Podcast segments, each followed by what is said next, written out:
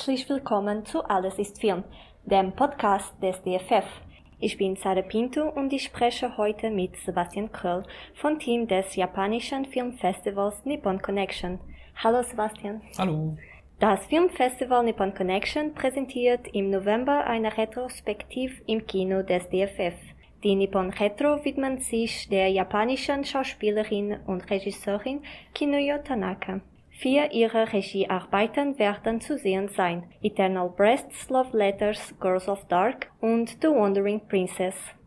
Kinuyo Tanaka ist im Jahr 1909 geboren und war einer der größten Stars der klassischen japanischen Studio-Ära. Sie spielte in mehr als 250 Filmen und hat für ihre Rollen zahlreiche Preise erhalten. Tanaka gilt als die zweite Regisseurin Japans und die erste erfolgreich.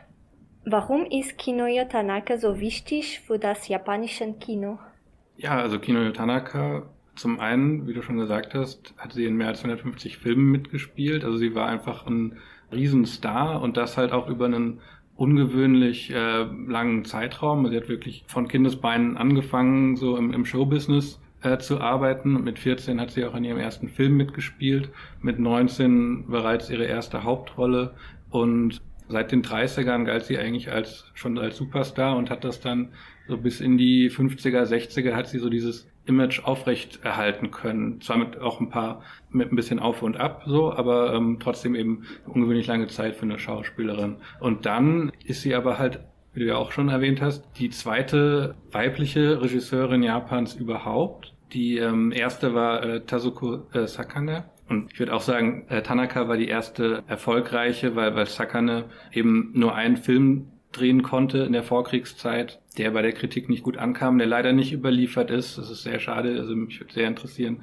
was das für eine Arbeit war. Aber sie ist dann eigentlich halt so direkt untergebuttert worden. So und in, in der Kriegszeit selbst hat sie dann noch äh, Dokumentarfilme in der Mandschurei äh, gedreht, einige. Davon ist auch tatsächlich einer noch überliefert. Alle anderen sind auch leider verschollen. Aber war dann einfach äh, nach dem Krieg ausgeschlossen davon, äh, weiter als Regisseurin zu arbeiten, weil dann einfach die, die Regeln geändert wurden und halt eigentlich auch auf eine sehr äh, sexistische Art und Weise und sie einfach, weil sie keinen Hochschulabschluss hatte, dann nicht mehr ähm, als Regisseurin arbeiten durfte, obwohl sie das vorher getan hat.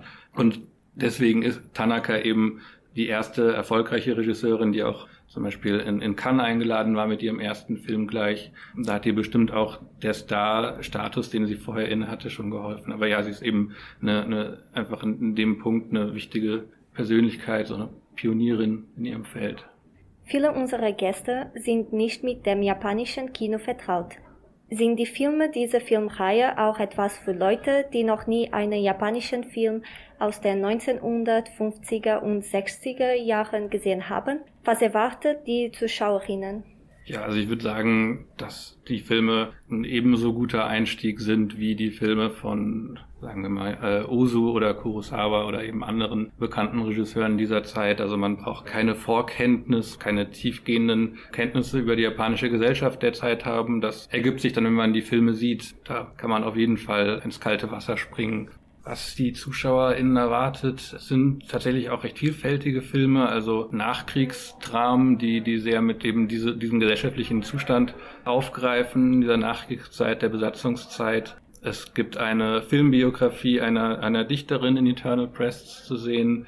Es gibt auch ein ja quasi Historienfilm, also der ähm, die Zeit der japanischen Besatzung der Mandschurei thematisiert. Ähm, es gibt Filme in Schwarz-Weiß, in, im Breitbandformat, in knalligen Farben. Also auch da hat sie eigentlich alle Formen und Formate bedient. Also selbst innerhalb dieser vier Filme ist schon mhm. eine große Vielfalt. Und welche Themen sind in die Filme behandelt?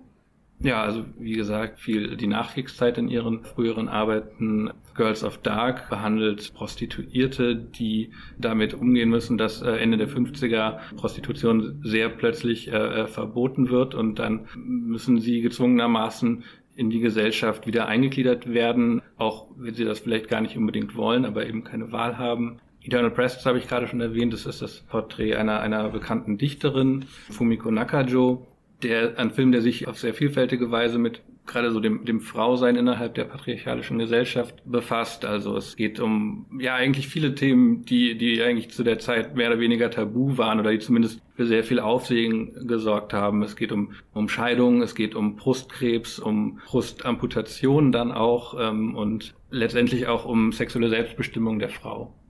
Tanakes Regiearbeiten setzen sich auf vielfältige Weise mit der Rolle der Frau in der japanischen Gesellschaft auseinander. Wie porträtiert sie Frauen in ihren Filmen und wie lässt sich das aus einer feministischen Perspektive interpretieren? Da kann man im Grunde auch so eine, so eine gewisse Entwicklung ausmachen. Das hängt natürlich auch immer damit äh, zusammen, mit wem Tanaka im jeweiligen Fall zusammengearbeitet hat. Man kann bei ihren ersten beiden äh, Filmen eben sagen, also dass da noch äh, viele von ihren befreundeten Regisseuren, die ähm, eben auch sie, sie äh, stark unterstützt haben, noch mitgearbeitet haben. Also zum Beispiel im, im Fall von Love Letters, ihrem allerersten Film, äh, stammt halt das Drehbuch von Keisuke Kinoshita, also auch einem, einem sehr bekannten äh, Regisseur dieser Zeit, bei dem sie natürlich auch oft mitgespielt hat als, als Schauspielerin. Und der Film hat dann doch noch eine sehr männliche Perspektive, muss man sagen. Also das ist so, das äh, ergibt sich dann quasi so nach und nach. Aber ähm, also während der Film zwar auch mit dem Umgang von Frauen, also, also mit dem Standing sozusagen der Frau innerhalb der Nachkriegsgesellschaft sich beschäftigt, tut er das eben aus einer sehr männlichen Perspektive, aber natürlich auch auf eine sehr äh, nuancierte Art und Weise. Und während dann, ähm, also Eternal Press, was dann ihr dritter Film war, war auch der erste Film, der als Projekt quasi nicht an sie herangetragen wurde, sondern das Projekt hat sie sich selbst ausgesucht. Also die ähm, Biografie über, über ähm, Fumiko Nakajo ist halt kurz vorher erst erschienen und sie fand dieses Buch eben so interessant, dass sie eben äh, sich das äh, herausgesucht hat und auch sehr dafür gekämpft hat, dass dann umzusetzen. Und das ist dann halt auch der Punkt, wo wirklich die, die Perspektive in ihren Filmen wirklich fast komplett eigentlich nur noch aus dieser weiblichen Sicht eben dargestellt wird, ähm, weil sie dann auch noch verstärkt mit anderen Frauen zusammenarbeitet, also Eternal Press zum Beispiel, wie auch Girls of Dark, ist von Sumie Tanaka geschrieben, mit der sie nicht verwandt war. Sumie Tanaka ist eine der bekanntesten Drehbuchautorinnen so der goldenen ähm, Ära des japanischen Kinos. Sie hat viel mit Mikio Naruse zusammengearbeitet. Wir haben zum Beispiel auch jetzt im August bereits Wanderer's Notebook gezeigt von Naruse, den eben auch Sumie Tanaka geschrieben hat. Ähm, ihre späteren Filme sind auch ähm, häufiger von Frauen produziert worden und äh, basieren einfach auf Stoffen, die halt schon von Frauen ähm, handeln oder, oder auch von Frauen geschrieben wurden. Und als Schauspielerin hat sie auch zahlreiche weibliche Figuren im Laufe der Jahrzehnte dargestellt. Wie unterschiedlich sind die Charaktere, die sie gespielt hat, und wie passen sie in die japanische Gesellschaft der Nachkriegszeit? Da gibt's natürlich auch zahlreiche Rollen eben durch die äh, lange Zeit. Also sie hat ja wirklich über 50 Jahre ähm, als Schauspielerin gearbeitet. Sie hatte in der so grob ersten Phase ihrer Karriere, also ähm, so in der Vorkriegszeit, so die ersten 20 Jahre grob, hatte sie so das Image so einer unschuldigen, herzensguten jungen Frau, die sich allen Widrigkeiten irgendwie zum, zum Trotz dann doch irgendwie behaupten kann, aber sich auch dann so ihrem Schicksal fügt, also dann doch noch so ein traditionelles Rollenbild äh, bedient. Das war zumindest so übergreifend, so wie Image. Natürlich gab es auch in dieser frühen Phase ähm, schon Brüche damit, aber sie hat halt oft Mütter gespielt, oft alleinerziehend, eben verwitwet. Das ist dann natürlich auch so diese, diese Kriegszeit und auch dann diese Nachkriegsthematik. Da gab es dann natürlich oft dann Witwen zu spielen oder zumindest Frauen, die lange auf die Heimkehr ihres Mannes warten. Aber dann ähm, so in ihrer späteren Phase, auch dann wie sie natürlich älter geworden ist, ähm, hat sich das dann auch immer mehr so diversifiziert und äh, dann hat sie auch oft Rollen gespielt, die halt dann äh, ja tendenziell eher als unattraktiv gelten, also Prostituierte, alte Mütter, ähm, Hausdamen, äh, solche Rollen. Tanaka spielt eine wichtige Rolle als einzige weibliche Regisseurin ihrer Zeit. Hat Tanaka die japanischen Frauen oder die Gesellschaft dieser Zeit durch ihre Arbeit geprägt? Ob sie jetzt die Frauen ihrer Zeit so, so ganz unmittelbar beeinflusst und geprägt hat, ist sich natürlich schwer nachvollziehen. Es war auf jeden Fall eine aufsehenerregende Sache. Also es gab auch viel Kritik oder auch viel, also äh, viel Spott, weil dann aus so einer äh, sexistischen Perspektive natürlich viele ähm, gesagt haben, Frauen, äh, die können doch gar nicht Regie führen, dafür sind die nicht gemacht sozusagen. So viele haben ihr quasi vorgeworfen oder unterstellt, äh, sie würde das ja nur machen, weil, weil ihre, also weil sie halt quasi alt hat und, und merkt, dass ihre Schauspielkarriere nachlässt. Aber sie hat sich natürlich dann trotz allem in diesem Umfeld auch, auch beweisen können. Sie hat natürlich jetzt nicht so ein, so ein äh, enormes Oeuvre dann vorzuweisen, wie jetzt äh, andere Regisseure ihrer Zeit, die eben auch dann nur Regie geführt haben. So, so ein Studioregisseur, ein erfolgreicher, hat ja oft ein, zwei Filme pro Jahr gemacht. Bei ihr sind es dann eben dann doch nur die sechs Filme in neun Jahren geblieben, aber eben trotzdem sechs sehr ja, einzigartige und sehenswerte Filme und, und so hat sie äh, sicher dann so einen Eindruck hinterlassen, auch wenn jetzt nicht es unmittelbar dazu geführt hat, dass zahlreiche Frauen dann in dieses Berufsfeld eingestiegen sind oder einsteigen konnten. Also sie ist dann ja schon auch noch ähm, für eine ganze Weile so die einzige geblieben erstmal. Tanakas Regiedebüt Love Letters wurde im Jahre 1953 veröffentlicht. Sie war damals 43 Jahre alt ist sie Regisseurin geworden, weil sie zu Halt für die Arbeiter als Schauspielerin war. Wie wurden alternde Schauspielerinnen damals im japanischen Kino gesehen? Ja, also es ist nicht so eindeutig überliefert, was sie jetzt genau dazu bewegt hat, in diesem Moment ihrer Karriere Regisseurin zu werden. Da spielen natürlich viele Faktoren mit rein. Auch, dass Tanaka einfach von sich schon, schon immer gesagt hat, dass sie halt für das Kino lebt. Sie hat auch nie geheiratet. Sie hat gesagt, sie ist mit dem Kino verheiratet. Aber natürlich ist als Schauspielerin Anfang 40 musste sie schon damit konfrontiert sehen, dass sie irgendwann nicht mehr so viele Hauptrollen äh, angeboten bekommt. Es spielt auch noch mit rein, dass in der Kriegszeit quasi da, dadurch, dass dann ja nicht mehr so viel produziert werden konnte, da auch dann eine Lücke sozusagen in ihrer Karriere ist, dass man gesagt hat, dass sie eigentlich ihre besten Jahre verpasst hat, dass sie sich davon erstmal auch erholen musste. Aber das heißt, dass so in der unmittelbaren Nachkriegszeit war sie wirklich in so einem ja, war erstmal so ein Abwärtstrend so in ihrer Karriere. Aber davon hat es sich dann auch eigentlich äh, dann Anfang der 50er wieder erholt. Aber trotzdem kann es natürlich sein, dass, dass so diese Erkenntnis auch dann mit reinspielt. Ich kann das wahrscheinlich nicht für immer machen. Ich muss andere Wege finden, um ähm, meiner Leidenschaft, dem, dem Filmemachen, treu sein zu können. Und dann, sie hat auch Ende der 40er ähm, eine Reise unternommen in die USA und sie hat auch gesagt, dass sie sehr geprägt hat, da zu sehen, wie viele Frauen da unabhängig sind und, und einfach eigenständig arbeiten, Geld verdienen, so den Haushalt schmeißen. Das scheint sie wohl auch, ähm, ja, ja auch noch so einen zusätzlichen Anstoß gegeben zu haben. Und nach dieser Reise wurde sie viele kritisiert. Ihr wurde vorgeworfen, dass sie sich verändert hat. Sind Ihre Regiearbeiten von der amerikanischen oder westlichen Kultur beeinflusst? Ja, also ähm, kritisiert äh, ist, ist eigentlich noch harmlos ausgedrückt. Also eigentlich wurde sie äh, regelrecht gemobbt dafür, dass sie dann bei ihrer Rückkehr in eben westlicher Kleidung aufgetreten ist und, und auf Englisch irgendwie Hello in die Menge gerufen hat. Da ähm, ja, wurde ziemlich überreagiert. Äh, sie hat sich danach auch für, für Monate in ihrem Haus eingesperrt. Sie war wirklich eine Zeit lang weg vom Fenster das sind ja auch so, also da hat sie dann eben auch nicht mit diesen typischen Rollenbildern, also war sie nicht konform und es hat irgendwie nicht zu ihrem damaligen Star-Image gepasst und man wollte sie schon so immer noch als die traditionelle, gutmütige japanische Frau irgendwie wahrnehmen und äh, ja, genau, das ist das eine. Äh, ob jetzt ihre Regiearbeiten besondere Maße von westlicher oder amerikanischer Kultur geprägt sind, würde ich jetzt so nicht sagen, also zumindest nicht mehr als auch andere Filme in ihrem Umfeld. Also auch andere äh, äh, Regisseure, die zu dieser Zeit sehr erfolgreich waren, waren ja auch schon äh, viel vom amerikanischen Kino geprägt. Also äh, Kurosawa vom, vom Western, Ozu äh, liebte den Gangsterfilm, auch wenn er dann der Phase, in der er seine bekanntesten Filme gemacht hat, dann doch keine Gangsterfilme mehr gemacht hat, aber in den 30ern hat er auch einige gemacht, auch mit Tanaka in der Hauptrolle immer wieder. Im ersten Teil der Retrospektive, die im August stattgefunden hat, waren sieben Filme im Kino des DFF zu sehen, in denen Tanaka mitgespielt hat. Tanaka war als Schauspielerin sehr viel aktiver als Regisseurin. Wie ist die Idee entstanden, ihr Werk in zwei Teilen zu präsentieren?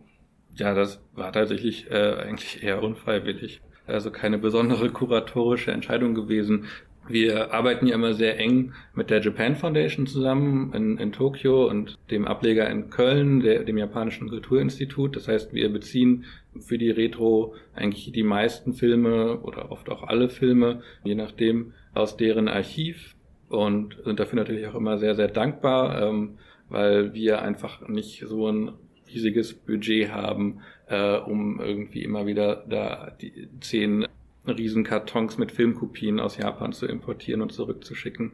Und da haben wir eben einfach von Anfang an eine Reihe machen wollen, in der wir halt beide Seiten präsentieren haben halt diese vier Filme, die bei der Japan Foundation verfügbar waren, uns natürlich äh, ausgesucht und dann ähm, sozusagen die Reihe aufgefüllt. Das natürlich, äh, wenn man dann irgendwie aus äh, hunderten Filmen irgendwie zu wählen hat, natürlich sehr schwier schwierig ist, dann fünf Filme zu finden, die irgendwie repräsentativ für das gesamte Werk sind. Aber trotzdem war das halt so grob die Idee. Und dann ist aber sehr kurzfristig äh, tatsächlich uns mitgeteilt worden, dass die Regiearbeiten doch noch nicht gezeigt werden dürfen aus rechtlichen Gründen, als wir aber eigentlich die komplette Reihe schon geplant hatten und hier im DFF halt auch die Programmplätze dafür schon vorgesehen waren, weil nämlich jetzt von allen ihren Regiearbeiten äh, digitale Restaurierungen angefertigt wurden und die auf einem anderen Festival erstmal Premiere feiern sollten. Also offen gesagt, ich ein bisschen für eine etwas alberne Praxis halte. Wir äh, erleben das oft, bei neuen Filmen, dass wir die nicht zeigen können, weil eben äh, die Filme auf größeren, prestigeträchtigeren Festivals erstmal laufen sollen. Das kann ich bei, bei neuen Filmen und gerade bei Filmen von jungen äh, Filmemacherinnen natürlich verstehen, weil ähm, die natürlich die Aufmerksamkeit brauchen. Aber bei Filmen, die halt schon 60, 70 Jahre alt sind, plötzlich zu sagen, die müssen woanders Premiere feiern, obwohl sich jahrzehntelang kaum jemand für sie interessiert hat und die nur sehr, sehr sporadisch immer mal wieder aufgeführt wurden. Keiner dieser Filme irgendwie auf DVD oder Blu-ray verfügbar ist. Ja, aber dadurch waren wir eben dann gezwungen, die Regiearbeiten in den Herbst zu verschieben und halt nicht die komplette Reihe verschieben, weil eben die Programmplätze schon vorgesehen waren und jetzt im DFF so kurzfristig nicht für die ganze Reihe einfach ein Ersatz gefunden werden konnte. Deswegen haben wir gedacht, machen wir das Beste draus, haben auch dann äh, äh, netterweise noch zusätzliche Filme zur Verfügung gestellt bekommen, sozusagen als Entschädigung äh, von der Japan Foundation. Das heißt, wir haben mehr Filme mit ihr als Schauspielerin zeigen können, als wir das ursprünglich wollten. Genau, aber das ist so, ja, die relativ äh, unsexy Erklärung, wie das zustande gekommen ist. Sie führte bei insgesamt sechs Filmen Regie. Wie habt ihr die Filme für diese Filmreihe ausgewählt? Gibt es einen Grund, warum ihr Love Under the Crucifix und The Moon as Riesen weglassen habt? Ja, auch das sind an sich äh, ähm, einfach pragmatische Gründe gewesen, auch Kostengründe, weil eben die anderen beiden Filme nicht bei der Japan Foundation verfügbar waren und wir dann halt gedacht haben, wir beschränken uns auf das. Also wir beziehen zwar auch manchmal noch zusätzlich Kopien aus anderen Quellen, aber es war jetzt auch einfach gerade in dieser ganzen Corona-Zeit, wo unsicher war, wie wir überhaupt die Reihe durchführen können und mit wie vielen Leuten im Kino, wäre es halt einfach finanziell für uns in der Situation nicht machbar gewesen. Ähm, und natürlich war es auch einfach dann eine schöne Gelegenheit, ja auch ihre Schauspielarbeiten mit zu präsentieren. Aber ja, das ist tatsächlich jetzt also kein Qualitätsurteil in dem Sinne, dass, dass, dass ich jetzt sagen würde, die Filme, die jetzt nicht laufen, sind äh, schlechter. Also, also im Gegenteil, die sind auch, auch ganz ausgezeichnet. Also gerade äh, Love Under the Crucifix mag ich auch. Dadurch, dass die Filme jetzt äh, alle digital restauriert wurden, hoffe ich natürlich, dass sich einfach wann anders noch die Gelegenheit ergibt, in einem anderen Rahmen die Filme zeigen zu können. Und in welchem Format werden diese Filme gezeigt? Wir zeigen jetzt äh, alle vier Filme in den äh, neuen digital restaurierten Fassungen DCP in 4K. Ist Tanaka in Deutschland oder in Europa auch bekannt? Ich würde sagen nein, aber ich würde auch sagen, sehr, sehr wenige SchauspielerInnen aus dieser Zeit aus Japan sind in, in Deutschland oder Europa heute noch bekannt, also außer natürlich unter so eingefleischten äh, Fans und cinephilen Menschen. Sie hatte natürlich zu ihrer Zeit so einen recht achtbaren Erfolg. Also sie war, also sie war ja, wie gesagt, in USA unterwegs. Sie, ihr erster Film lief in Cannes, aber auch vorher als Schauspielerin war sie auch schon auf internationalen Festivals. Sie hat dann auch sehr spät in ihrer Karriere noch einen Preis äh, auf der Berlinale gewonnen als Schauspielerin, also ähm, für, für Sandakan Number 8, den wir auch im August gezeigt haben und der zwei Jahre vor ihrem Tod erschienen ist. Sie quasi nochmal äh, ja, für ihr Spätwerk eine Würdigung erhalten, was auch wirklich eine, eine tolle äh, Performance ist. Ja, aber ich glaube, also obwohl sie eben so ein, so ein Superstar ist, kennen sich halt dann doch sehr wenige Leute damit. Also, also ich muss auch ganz ehrlich sagen, ich nehme Film tatsächlich auch mehr wahr über die Menschen, die hinter der Kamera sind. Also ich kann mir viel, viel leichter merken, von welchen Regisseuren oder Regisseurinnen bestimmte Filme sind. Und bei, bei Schauspielern und Schauspielerinnen, da geht es mir dann immer so, dass ich dann denke, ach, das Gesicht kommt mir bekannt vor. Das heißt, ich muss mich auch immer erst ganz bewusst mit einer Person irgendwie befassen, um dann irgendwie zu merken, wie wichtig das ist oder wie. Also, und, und gerade jetzt in dieser Beschäftigung mit Kino Tanaka habe ich auch gemerkt, sie war ja eigentlich, es war ja in hunderten Filmen. Äh, und das heißt, wenn man Filme aus dieser Zeit zeigt, in Retrospektiven, ist die Wahrscheinlichkeit, dass man keinen Film mit ihr zeigt, tatsächlich sehr gering. Also gerade ähm, hier im Haus äh, war ja äh, letztes Jahr, glaube ich, auch eine recht große äh, Misoguchi-Reihe, äh, Ugetsu Monogatari zum Beispiel, da hat sie eine große Rolle. Also sie taucht immer wieder auf und äh, ja, aber ich glaube, ähm, wenn man jetzt auf der Straße die Leute fragen würde, würden die wenigsten wissen, wer sie ist. Aber woran könnte das deiner Meinung nach liegen? Kann es auch etwas damit zu tun haben, dass sie eine Frau ist? Denn einige männliche Regisseure des sogenannten goldenen Zeitalters des japanischen Films sind hier sehr bekannt. Und wie konnten Tanakes Regiearbeiten mehr Anerkennung erhalten und breiter verteilt werden?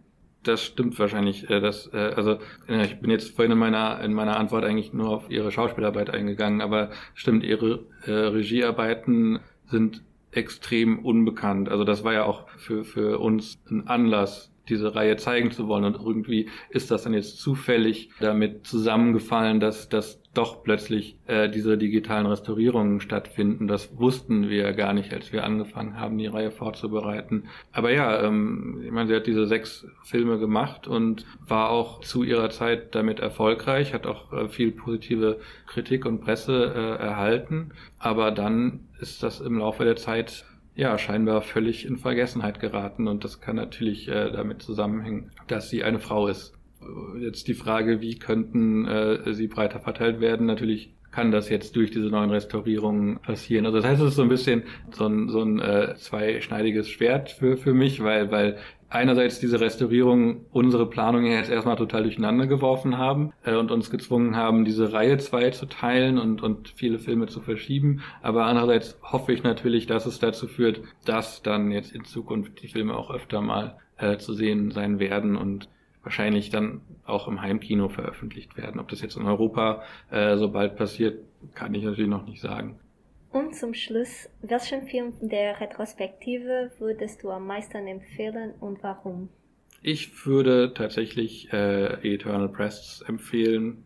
Also natürlich empfehle ich alle, aber Eternal Press ist von denen, die wir zeigen, mein Lieblingsfilm. Ja, teilweise aus Gründen, die ich halt schon genannt habe. Also, dass das sehr, sehr, sehr viele Tabuthemen äh, aufgreift, aber das eben halt auch auf eine sehr, sehr äh, stimmungsvolle Weise, also sehr, sehr atmosphärisch, sehr dicht. Also Tanaka versteht es halt wirklich, das Essentielle halt auch über die Bildsprache äh, zu vermitteln und sich halt nicht so stark auf äh, Dialoge zu verlassen. Also es ist auch dokumentiert und belegt, dass sie, dass sie das Drehbuch von Sumi Tanaka dann doch nochmal sehr stark irgendwie abgeändert hat, also viele Dialoge zusammengekürzt hat und dadurch und, und äh, stattdessen äh, mehr Wert gelegt hat auf die Ausstattung, auf die Mise en scène, auf, auf die äh, Kameraarbeit und ja, es ist äh, einfach ein, also einerseits ein sehr äh, berührender Film, also einfach ein sehr, sehr schönes Porträt von, von, von dieser Dichterin, aber auch in, in manchen Stellen dann wieder so ähm, atmosphärisch dicht, dass, dass man fast schon das Gefühl hat, einen Horrorfilm zu sehen. Also ja, einfach ein sehr, sehr schöner Film. Danke, Sebastian, für das Gespräch. Ja, danke für die Einladung. Vier Regiearbeiten von Kinuyo Tanaka sind im November im Kino des DFF zu sehen. Der erste Film ist die Eternal Breasts am 9. November. Das japanische Filmfestival Nippon Connection findet das nächste Mal im Mai 2022 statt. Danke für Zuhören. Wir freuen uns, wenn ihr die Podcasts des DFF abonniert. Wenn ihr Ideen und Anregungen habt, schreibt uns eine Mail an podcast.dff.film.